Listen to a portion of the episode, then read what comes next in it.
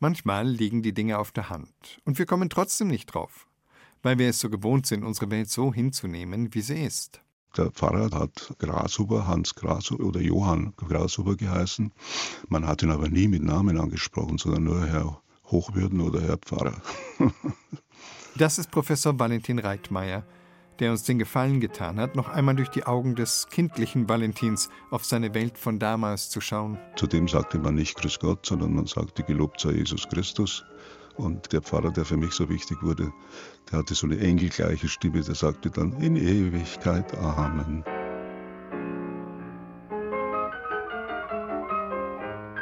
Valentin kommt 1948 zur Welt. Er wächst in Julbach auf.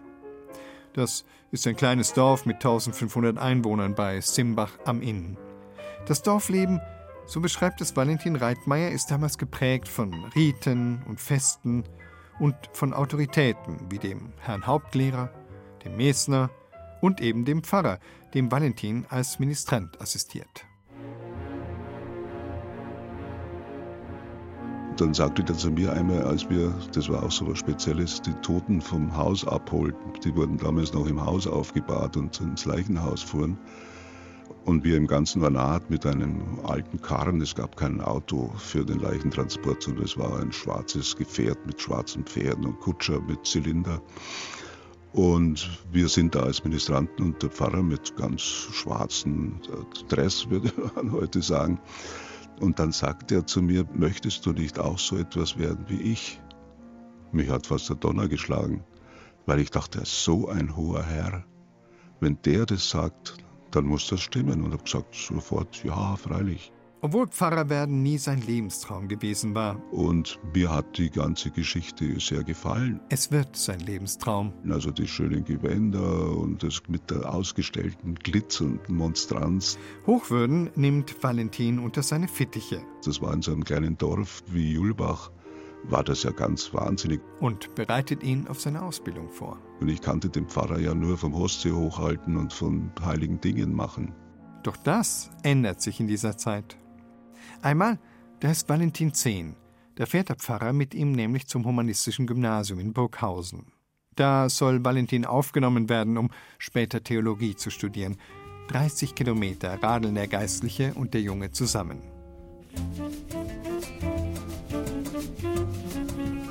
Wir waren ein komisches Gespann. Ich war zehn und Stiftelkopf und er mit so einem Gest hintere, wenn Sie noch wissen, was das ist. Der hatte immer so einen langen Kaftan an, also wo hinten äh, wie ein heutiger Frack, so ähnlich. Und wir haben das alles angeschaut. Ich war Feuer und Flamme. Das war für mich ganz was Tolles und Großartiges. Und das hat mich dann auch fast umgehauen. Kann man sich gar nicht mehr vorstellen, wo heute die Autoritäten ja ganz anders sind. Luder mich in ein Gasthaus zur Brotzeit ein. Es war im Sommer. Und auf einmal steht er auf und geht weg. Und mich hat die Angst geplagt. Und habe ich gedacht, Mensch, wo geht der hin? Ich allein als kleiner Bub in der großen Stadt bin ich ihm nachgegangen. Und das Rätsellösung war, dass der auf die Toilette gegangen ist zum Bieseln. Und es war für mich fast ein Kulturschock, als der Pfarrer äh, beim Bieseln neben mir stand, den ich nur vom Hostien hochhalten gekannt habe. Und da stand der Pfarrer und äh, ich war erstaunt. Hochwürden an der Pieselrinne. Was tun? Ihn darauf ansprechen? Nein, nein. Ich war ja eigentlich erschrocken. So ähnlich war das, äh, ich glaube, dass das auch bei jungen Leuten so ist, wenn einer vergisst, die Toilettentür abzuschließen und man macht auf und da hockt einer nackt drauf. So ähnlich bin ich erschrocken. Obwohl es ja eigentlich auf der Hand liegt, dass auch Pfarrer mal pinkeln müssen. Und doch kam Valentin vorher nie auf diesen Gedanken. Aber es hat meinem Respekt keinen Abbruch getan. Also der war für mich nach wie vor eine sehr wichtige Persönlichkeit. Wir nehmen andere Menschen oft in ihrer Rolle wahr, was ja auch gut ist. Lässt uns aber auch manchmal vergessen, dass eine Rolle immer auch nur eine Rolle ist. Die könnte man auch anders spielen. Oder derselbe Mensch kann in eine andere Rolle wechseln. Solche Geschichten wollen wir Ihnen heute in der Zeit für Bayern erzählen. Eine Sendung über Rollenspiele haben wir vorbereitet. In der Rolle des Moderators ich, Evan Ahrens. Bleiben Sie bitte in Ihrer Rolle der Hörerin, des Hörers und Bleiben Sie auch dran.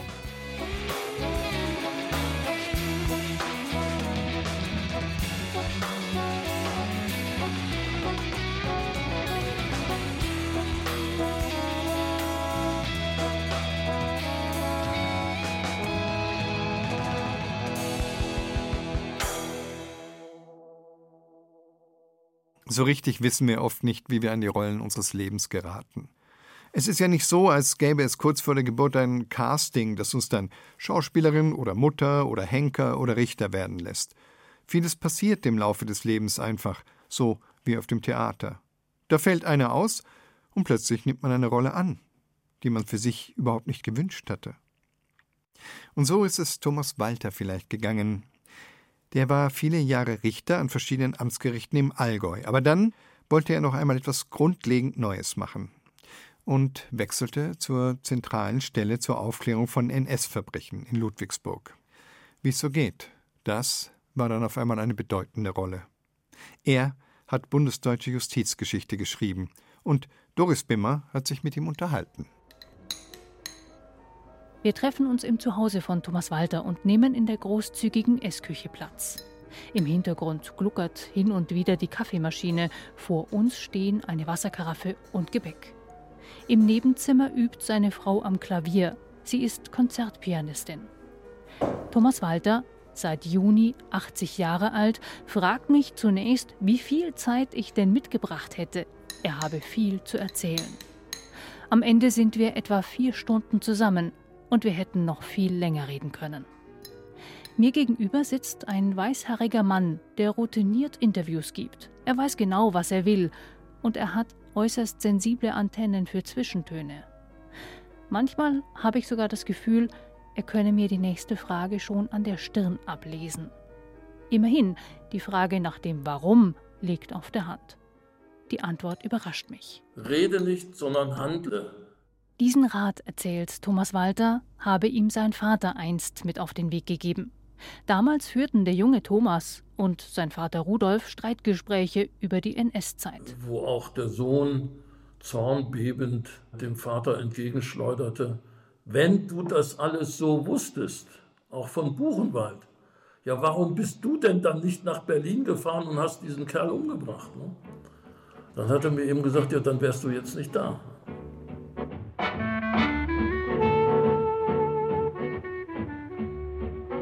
Sein Großvater und Vater führten bis zum Zweiten Weltkrieg ein großes Baugeschäft in Erfurt.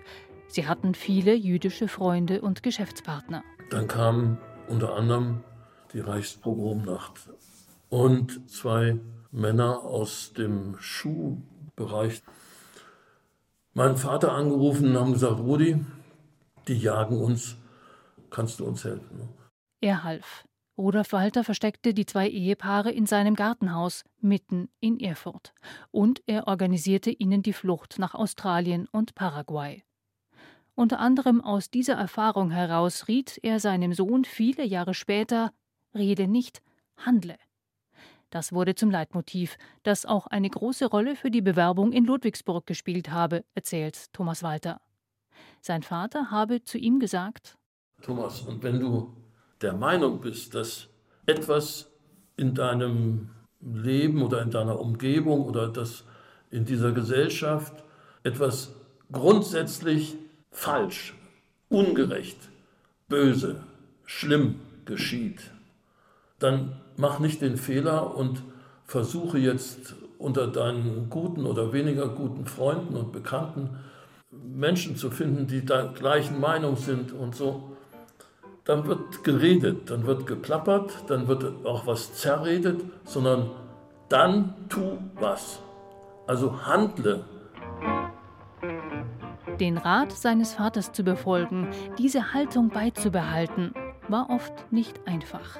Das musste Thomas Walter auch in Ludwigsburg erkennen. Schon im Vorstellungsgespräch habe ihm der damalige Leiter der zentralen Stelle, Kurt Schrimm, erklärt: Also, Herr Walter, hören Sie mal her. Wir brauchen hier die unmittelbare Tatbeteiligung für Beihilfe zum Mord und die Zeugen, die äh, sind nicht mehr und die können nicht mehr und die Beschuldigten erzählen alle, dass sie auf dem Wachturm sind und so. Also da werden sie nicht mehr so viel finden. Ne? Und das hieß letztlich Stillstand. Er gab sich etwa eineinhalb Jahre lang damit zufrieden. Doch der Zweifel wuchs. Und der Frust, ein zahnloser Tiger zu sein. Die zentrale Stelle war 1958 ins Leben gerufen worden, um Verbrechen der Nationalsozialisten zu ermitteln. Verfolgen und zur Anklage bringen konnte und kann sie bis heute die Taten aber nicht. Sie legt die Akten lediglich der zuständigen Staatsanwaltschaft vor. Und Ende der 1960er Jahre kam erschwerend ein Urteil des Bundesgerichtshofes hinzu. So heißt es dann in dem BGH-Urteil, nicht jeder, der in Auschwitz war, ist für alles verantwortlich. Natürlich nicht. Aber jeder, der seine funktionale Aufgabe erfüllt, tut was. Ist unterstützend die Haupttat. Ne? Doch diese unmittelbare Tatbeteiligung musste für jeden einzelnen Fall, jedes Opfer nachgewiesen werden. So wussten die Ermittler, wie Thomas Walter zwar, einige der Männer und Frauen, gegen die sie ermitteln, haben sich mitschuldig gemacht, unter anderem weil diese in Interviews selbst von ihrer Beteiligung erzählt hatten. Doch für eine Anklage reichte das nicht. Habe auch einmal versucht, einer Hundeführerin, also weibliche SS-Angehörige von Ravensbrück, die Beteiligung an konkreten einzelnen Tötungsaktionen nachzuweisen. Äh, sehr erfolglos, weil nirgendwo diese Hundeführerin bei Namen genannt wurde. Der frühere Generalstaatsanwalt von Hessen, Fritz Bauer, der ebenfalls mit dem Titel Nazi-Jäger in die Geschichte einging, nannte die Vorgabe damals schon eine Atomisierung des Grauens. Doch dann gab sich Thomas Walter nicht mehr damit zufrieden. 2008 Kurz vor dem 50. Bestehen der Zentralstelle erreichten ihn die Unterlagen eines in USA geführten Strafprozesses gegen John Demjanjuk. Ein gebürtiger Ukrainer, der aus den Vereinigten Staaten ausgewiesen werden sollte, weil er nachweislich in der NS-Zeit ein sogenannter Travniki, ein williger Helfer im Konzentrationslager Sobibor war. Walter kam damals immer mehr zu der Überzeugung, das Lager an sich ist die Tat, also die Haupttäter sind von mir aus angefangen bei Hitler, Himmler, Heydrich, dann der Lagerleiter von Sobibor und Beihilfe ist nach 27 Strafgesetzbuch jede, jede Unterstützung der Haupttat. Er wollte John Demjanjuk wegen Beihilfe zum Mord vor Gericht bringen.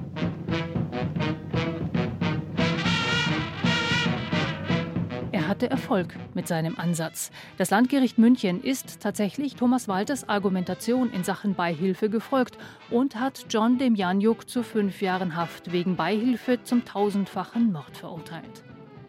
Weitere Prozesse folgten. Thomas Walter war dann schon pensioniert. Seither vertritt er die Angehörigen als Nebenkläger. Vor Gericht standen die hochbetagten Senioren Oskar Gröning, Reinhold Hanning, und zuletzt Josef Schütz.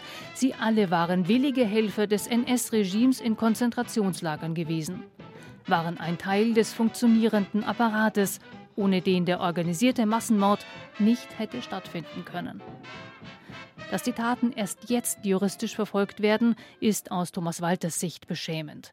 Zumal in dem Wissen, dass das BGH-Urteil viele Jahre lang falsch ausgelegt wurde. Ich werfe der deutschen Justiz vor, dass sie Prinzipien des Rechts in allen Bereichen flächendeckend angewendet haben und anwenden, bloß in den Verfahren wegen NS-Verbrechen über Jahrzehnte nicht. Wir können doch nicht einfach nur sagen, Millionen sind umgebracht worden, Schwamm drüber, es war so. Aus der Sicht der Getöteten ist es immer aktuell. Das ist nicht alles vergangen und weg. Ne? Das Aktenstudium, das Lesen von Aussagen und das Kleinreden der Mitschuld und Mitverantwortung haben ihm mitunter schwer zugesetzt, erzählt Thomas Walter. An langen Abenden im Büro hat mich das also teilweise wirklich so belastet, dass ich dann auch mal durchaus Tränen vergossen habe. Ne? Man schaut in die Tiefe und dann wird man von der Tiefe auch noch ein Stückchen tiefer gezogen. Ne? Einen, vermutlich den endgültig letzten Fall, hat Thomas Walter noch vor sich. Er will einen ehemaligen Wachmann, der im KZ Sachsenhausen Teil der Mordmaschinerie war, vor das Landgericht Gießen bringen. Der Mann ist heute 98 Jahre alt. Es ist, wie in allen anderen Fällen auch, wieder ein Kampf gegen die Zeit. Letztlich bleibt aber nur noch eines, sagt der 80-Jährige. Wir dürfen die Hoffnung nicht aufgeben. Ne? Weder bei dem Satz nie wieder, noch bei allen anderen Überlegungen, die heutzutage politisch so brisant werden. Ne? Ohne Hoffnung stirbt das Ganze. Ne? Diese wenigen Strafprozesse, es kann etwas dadurch vermittelt werden. Ich denke schon, das ist sehr, sehr spät, aber eben nicht vollkommen zu spät zu diesen Dingen gekommen ist. Ne? Und zum Abschied sagt er noch, wir dürfen nie wieder wegschauen. Wir müssen hinschauen. Und auch wenn kaum noch Zeitzeugen leben, so ist es doch unser aller Aufgabe zu berichten. Diejenigen, die hören wollen, werden auch zuhören, ist sich Thomas Walter sicher. Doris Wimmer über Thomas Walter, den Richter, der am Ende seiner beruflichen Laufbahn noch einmal in eine ganz neue Rolle geschlüpft ist. Was macht denn unser Ich eigentlich aus? Unser Aussehen, die Kleidung, unser Umfeld?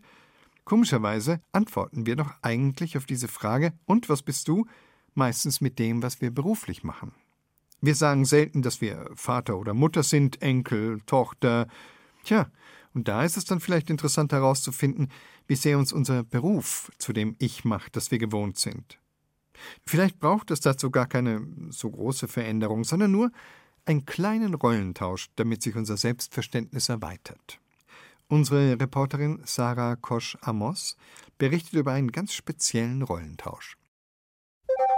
Eine Anfrage auf meinem Handy, besser gesagt eine Einladung. Ein gewisser Dimitri Reimer aus Augsburg schreibt mir: Darf ich dich einladen, Teil meines Langzeitporträtprojekts Mensch Montag zu werden? Ich schaue mir Dimitri Reimers Blog an. Er ist studierter Fotograf und porträtiert unterschiedliche Menschen. Dazu stellt er ihnen sechs Fragen zum Leben. Jeden Montag veröffentlicht er eine Folge zum Anhören. Drei Bilder, sechs Fragen. Das ist Mensch Montag. Eine Langzeitporträtserie von Dimitri Reimer. Ein visueller Espresso in Bild und Ton. Jeden Montag neu. Bist du im Leben dort, wo du sein möchtest? Was sollten wir unbedingt gesehen, gerochen, gehört, gefühlt, geschmeckt oder gelesen haben? Am Ende seiner Nachricht an mich schreibt Dimitri, ich komme mit leichtem Fotogepäck an einen Ort deiner Wahl. Kannst du dir vorstellen, dabei zu sein? Puh, ich bin überfragt. Ich saß noch nie auf der anderen Seite des Mikrofons. Ich habe noch nie geantwortet. Schließlich bin ich die, die Fragen stellt, Geschichten erzählt, Menschen porträtiert. Soll ich meine Komfortzone verlassen? Ich klicke weiter auf Dimitris Langzeitserie. Ich weiß, wie es sich anfühlt, wenn man absolut nicht dort ist, wo man sein möchte. Jeder hat was in seinem Herz, der immer machen wollte. Da habe ich eben auch angefangen, mich zu hinterfragen, so, hm, erfüllt mich das, was ich mache? Und immer mehr habe ich festgestellt, nee, erfüllt mich nicht. Und ich kann nur sagen, wenn du diese innere Stimme hörst, dann folge deinen Träumen. Also probier es. Gescheitert, aber habe ich probiert. Am nächsten Tag habe ich gekündigt und von da an habe ich keine Sekunde zurückgeschaut. Ich bin neugierig, scrolle mich durch die über 60 Porträts. Künstler, Sportler, Musiker, Visionäre, Frauen und Männer, mal jünger, mal älter. Ich suche nach Dimitri Reimers Porträt. Wie stellt er sich vor? Was ist er für ein Typ? Was hat er zu erzählen? Ich finde nichts. Über 60 Folgen und der Schöpfer von Mensch Montag ist nicht dabei. Ich rufe Dimitri Reimer an, um zuzusagen. Erst einmal ist seine Freude groß. Klar kommt er nach München, klar können wir die Aufnahmen im Funkhaus des Bayerischen Rundfunks machen. Und jetzt, jetzt werfe ich ihn ins kalte Wasser. Er darf mich porträtieren und fotografieren, wenn ich das auch darf. Ich möchte ihm mein Mikrofon überlassen und will dafür seine Kamera.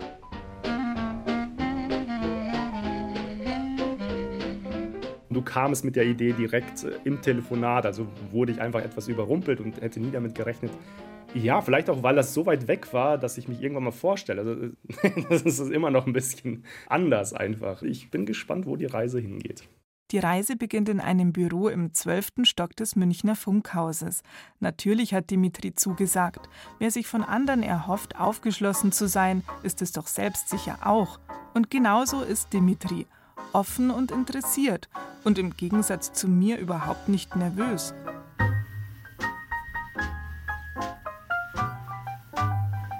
Ich fühle mich schon noch irgendwie zu Hause, weil ich weiß, was auf mich zukommt. Ich übergebe dir jetzt mein heiliges Mikro und du übergibst mir dann deine Kamera. Danke. Ja, dann. Ich fange eigentlich das Ganze immer so an, dass ich ja erstmal. Wir haben uns im Büro die Stühle zurechtgerückt und sitzen uns gegenüber. Dimitri hält das Mikrofon, mein Mikrofon, und richtet es auf mich. Es gibt was, was mir mein Redakteur ganz am Anfang gesagt hat, wo ich. Meine Stimme kommt mir leise und brüchig vor. Ich fühle mich unwohl. Ein Gedankenkarussell beginnt sich zu drehen. Rede ich zu viel, zu umständlich? Wer will das eigentlich hören?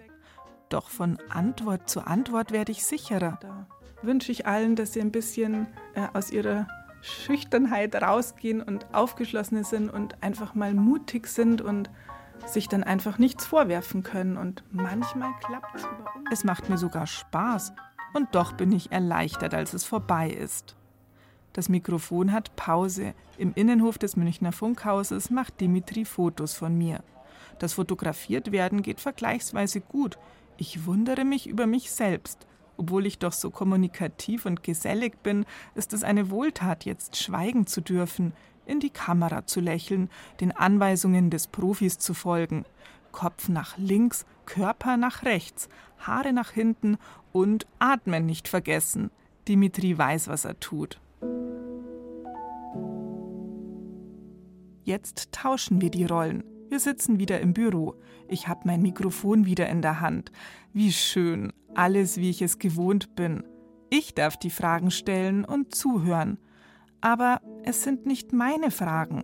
Ich muss mir auf die Lippen beißen. Ich darf jetzt nicht dazwischenreden. Es geht um Dimitris Porträtserie, um seine Lebensfragen. Mich kennt man weil. Also in erster Linie kennt man mich wahrscheinlich dem Parcours-Kosmos, weil ich auch sehr früh mit dem Parcours-Sport angefangen habe. Parcours Dimitri antwortet sehr ausführlich über sein Lebensthema Parcours-Training. Der 38-Jährige überwindet Mauern. Bewegungsfluss und Körperkontrolle zeichnen diesen Sport aus, erzählt er. Es ist mehr als ein Hobby, es ist Dimitris Leidenschaft. Seine Antworten hat Dimitri sich genauestens zurechtgelegt. Sie sind überdacht und nicht spontan. Das liegt am Format und ist wahrscheinlich gut so. Über Lebensfragen muss man erst einmal lange nachdenken. Mir ging es nicht anders. Und doch kenne ich dieses Prinzip nicht, arbeite mit Vorbereitung, aber ohne Fragenkatalog, immer ohne. So sind Gespräche, wie ich finde, authentischer. Spannend, dieser Rollentausch.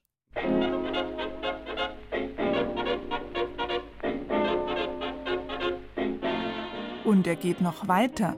Wir verlassen das Funkhaus und suchen nach einem Ort, auf dem Dimitri mir einen Parcoursstand zeigen kann und an dem ich ihn fotografieren kann. Mir kommt der stählerne rote Ring gleich am Ende des alten botanischen Gartens in den Sinn, nicht weit vom Funkhaus entfernt.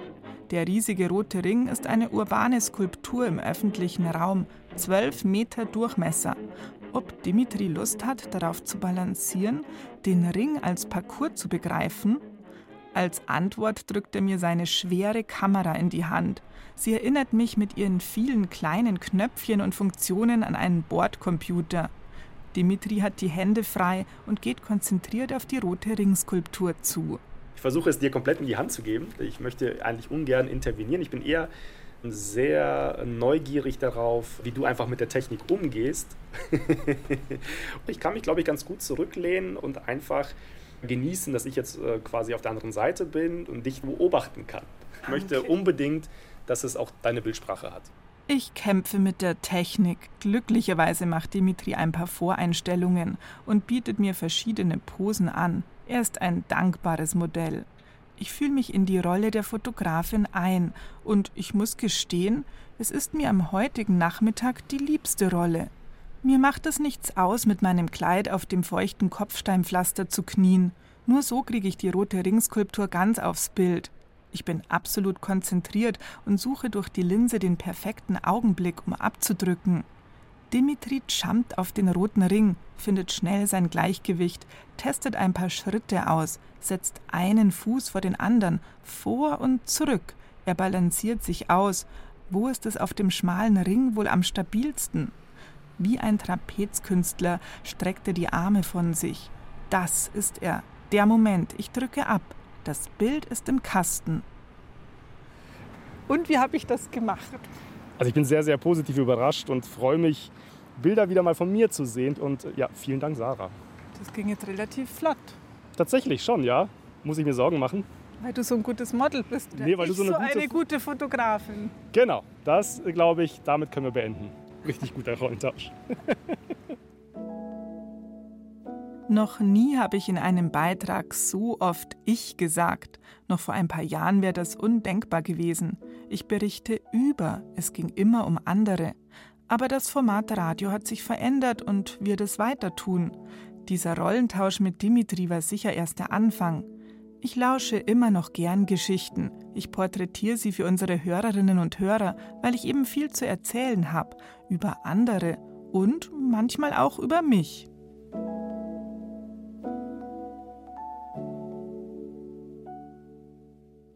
Sarah Kosch-Amos hat sich auf den Rollentausch mit dem Fotografen Dimitri Reimer eingelassen und sich mal auf die andere Seite des Mikrofons begeben. Wenn ich mal kurz persönlich werden darf. Ich bin früher oft mit meinem Vater verwechselt worden. Der sah nämlich für sein Alter jung und ich für meine Jugend schon alt aus. Mein Vater war Pfarrer. Ich habe diesen Rollentausch immer sehr genossen. Für mehr gehalten zu werden, als man eigentlich ist oder eigentlich für etwas ganz anderes gehalten zu werden. Die Illustratorin Jana Kreisel hat eine Box gebaut, die auch für etwas ganz anderes gehalten werden will. Petra Nacke erzählt uns davon.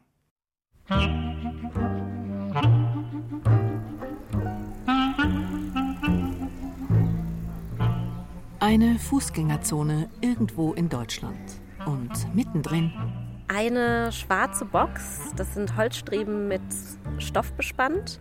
Die sind jeweils einen Meter breit und zwei Meter hoch. Das sind zwei Boxen nebeneinander. Wir nähern uns der Box vorsichtig. In weißen Buchstaben steht Beichtomat drauf. Dann gibt es noch so ein paar Zeichnungen, die da drauf sind, mit so einer Figur, die so einen großen Sack drauf hat. Da steht dann Emotional Luggage, eine große Schlange, Sünde steht drauf. Drin steht ein weißer Klappstuhl. Wir setzen uns. Durch einen leicht transparenten Stoff erkennen wir eine Person in der zweiten Box. Ich bin Jana Kreisel und ich bin Illustratorin und Comiczeichnerin. In diesem Fall auch so etwas wie eine Beichtmutter. Denn zum großen Teil besteht Janas Aufgabe in diesem Kunstprojekt darin, ihren Besuchern zuzuhören.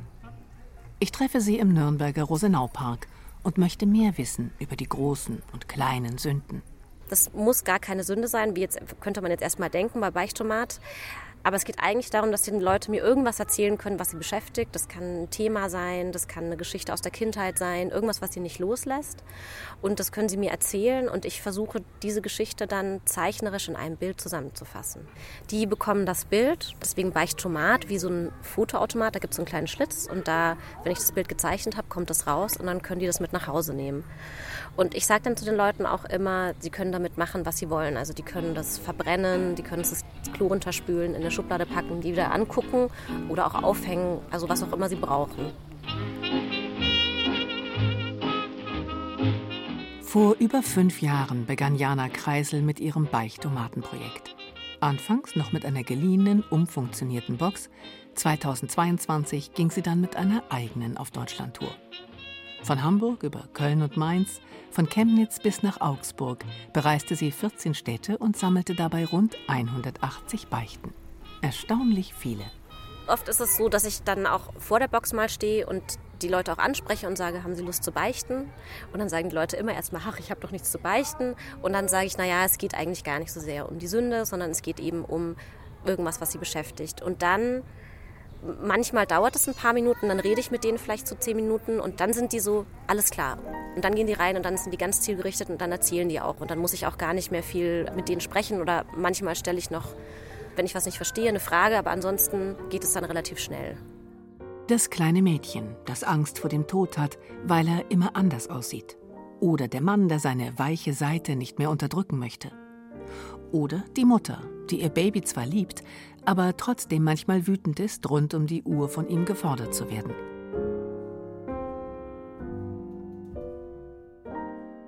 Jana stammt aus der Nähe von Nürnberg, lebt aber seit Jahren in Berlin und verdient ihren Lebensunterhalt hauptsächlich mit Graphic Recording. Das heißt, sie fasst zum Beispiel Sitzungsergebnisse eines Firmenmeetings zeichnerisch zusammen. Eine Hochleistung an Konzentration, vergleichbar mit einer Simultanübersetzung. Ihre freie künstlerische Ader lebt die junge Zeichnerin daneben trotzdem aus. Ich glaube, als Künstlerin sehe ich es schon als meine Aufgabe, auch auf Themen hinzuweisen. Also alle Arbeiten, die ich auch sonst mache, sind immer gesellschaftlicher und politischer Natur. Und mir ging es eben um diese Auseinandersetzung mit negativen Gefühlen in so einer Gesellschaft, die ja sehr auf Optimismus gepolt ist. Die Idee, ausgerechnet mit einem Projekt wie dem Beichtomaten durch Deutschland zu tingeln, trägt sie schon länger mit sich herum. Und hat sie, ganz Künstlerin, in einem Comic zusammengefasst, den sie mir auf dem Laptop zeigt. Mein Ansatz war sozusagen, ich bin Atheistin, aber ich vermisse Gott, weil es einfach sehr, sehr viele Dinge gibt, um die wir uns heutzutage kümmern müssen. Wir müssen uns selber lieben, uns gesund ernähren, vegan sein, Sport machen, Spaß haben, seine Freunde treffen. Wir müssen uns selbst und anderen vergeben. Also auch wenn irgendwas Schlechtes passiert, alle Verantwortung liegt bei uns in alle Richtungen. Und ich finde halt, wenn man so Social Media und sowas anschaut, heutzutage müssen wir auch ein bisschen unsere eigenen Götter sein, uns uns selber anbieten, uns immer wieder so tolle Fotos von uns, was wir alles Tolles geschafft haben. Und ich finde, das war halt eben mal so Gottes Aufgabe sozusagen, der uns so bedingungslos geliebt hat, egal was wir jetzt produziert haben oder nicht. Und ja, diese Idee der Beichte, ich finde die eigentlich schon gut. Die sagt ja, okay, wir sind alle fehlbar, wir verkacken es manchmal und dann kommt jemand und sagt dann aber, passt jetzt auch wieder. Und deswegen dachte ich, weil ich ja so ein lösungsorientierter Mensch bin, ich muss da was tun. Und deswegen habe ich dann den Beichttomaten entwickelt.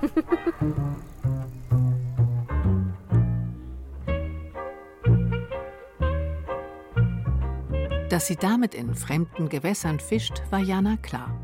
Immerhin ist die Beichte ein Sakrament in der katholischen Kirche. Doch die reagierte durchaus positiv auf ihre Aktion. Einmal, erzählt Jana, kamen sogar Journalisten eines überregionalen Kirchenblatts auf sie zu. Die hatten mich gefragt, was jetzt die katholische Kirche daraus lernen kann aus meinem Projekt und wie sie vielleicht besser auf Leute zugehen kann. Und was hast du gesagt? Also ich kann das schlecht beurteilen. Ich glaube, das funktioniert ja auch gerade, dass ich eben gerade nicht aus der katholischen Kirche bin. Also dieses Bedürfnis der Menschen ist ganz offensichtlich da und es hat nicht viel gebraucht. Also ich habe ja keinerlei Hintergrund. Die Leute haben das Angebot gerne angenommen und ich habe mir gedacht, so schwer war das jetzt gar nicht. Warum fällt es der katholischen Kirche so schwer? Und dass die Leute immer mehr abwandern. Aus Neugier möchte ich auch noch wissen, was die evangelische Kirche vom Beichtomaten hält und besuche Anna Becker. Die evangelische Theologin stammt aus Erlangen, hat jahrelang als Gemeindepfarrerin gearbeitet und ist jetzt Gefängnisseelsorgerin in der JVA Eichach. Evangelisch und Beichte, das scheint erst einmal nicht so zu passen. Aber auch in der evangelischen Tradition ist in den meisten Jahrhunderten seit Bestehen der evangelisch-lutherischen Kirche die Beichte durchaus gepflegt worden, unterschiedlich intensiv. Es gab aber bis ins 17. Jahrhundert sogar evangelische Beichtstühle und seit dem 19. Jahrhundert ist die evangelische Einzelbeichte, also von einer einzelnen Person, die zur Pfarrerin oder zum Pfarrer geht, auch durchaus wieder üblicher geworden. Sowohl früher als Pfarrerin einer Gemeinde wie auch jetzt als Gefängnisseelsorgerin gab und gibt es immer wieder Menschen, die bei ihr beichten möchten. Bei so einem Beichtgespräch, sagt Anna Becker, sei es ihr immer wichtig, erst einmal herauszufinden, worin genau die Schuld, das Schuldempfinden besteht. Ich glaube, dass da ein Bild, zum Beispiel ein Comicbild, auch eine sehr gute Zusammenfassung oder Antwort sein kann auf ein Problem, das ein Mensch mit sich rumträgt und das ein irgendwie nicht ganz bestimmtes Schuldgefühl ist. Ich glaube, dass da Kunst wirklich einem Menschen auch weiterhelfen kann, etwas auf den Punkt zu bringen und zu finden, wo es zu einer Lösung gehen könnte.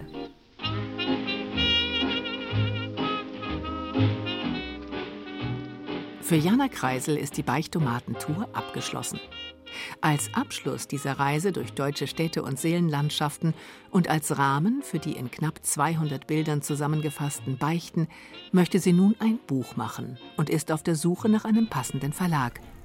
Sie möchte, dass die Menschen die Möglichkeit haben, sich damit auseinanderzusetzen. Und ich glaube, dass das auch passiert, indem ich mir die Bilder von anderen Leuten angucke, weil ich mir das dann anschauen kann und denke, ah, okay, der Person geht es auch so. Und ich sehe mich da drin auch ein bisschen, dann bin ich nicht die Einzige, der es so geht. Und das hat schon ganz viel so einen Erleichterungseffekt zu wissen, ach, anderen geht es auch so. Das würde ich gerne mit dem Buch schaffen.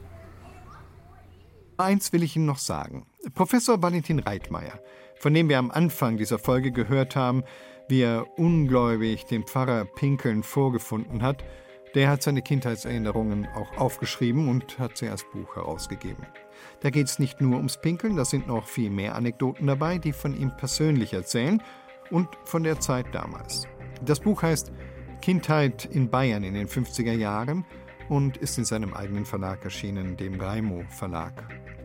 Sie können es bei Ihrer Buchhandlung bestellen, aber online auch direkt beim Daimo Verlag. Also, ganz egal, welche Rolle Sie da draußen gerade haben, Zuhörerin oder Leser oder Autofahrerin, wer oder was immer Sie gerade sind, genießen Sie es. Mein Name ist Ewald Ahrens. Bis bald.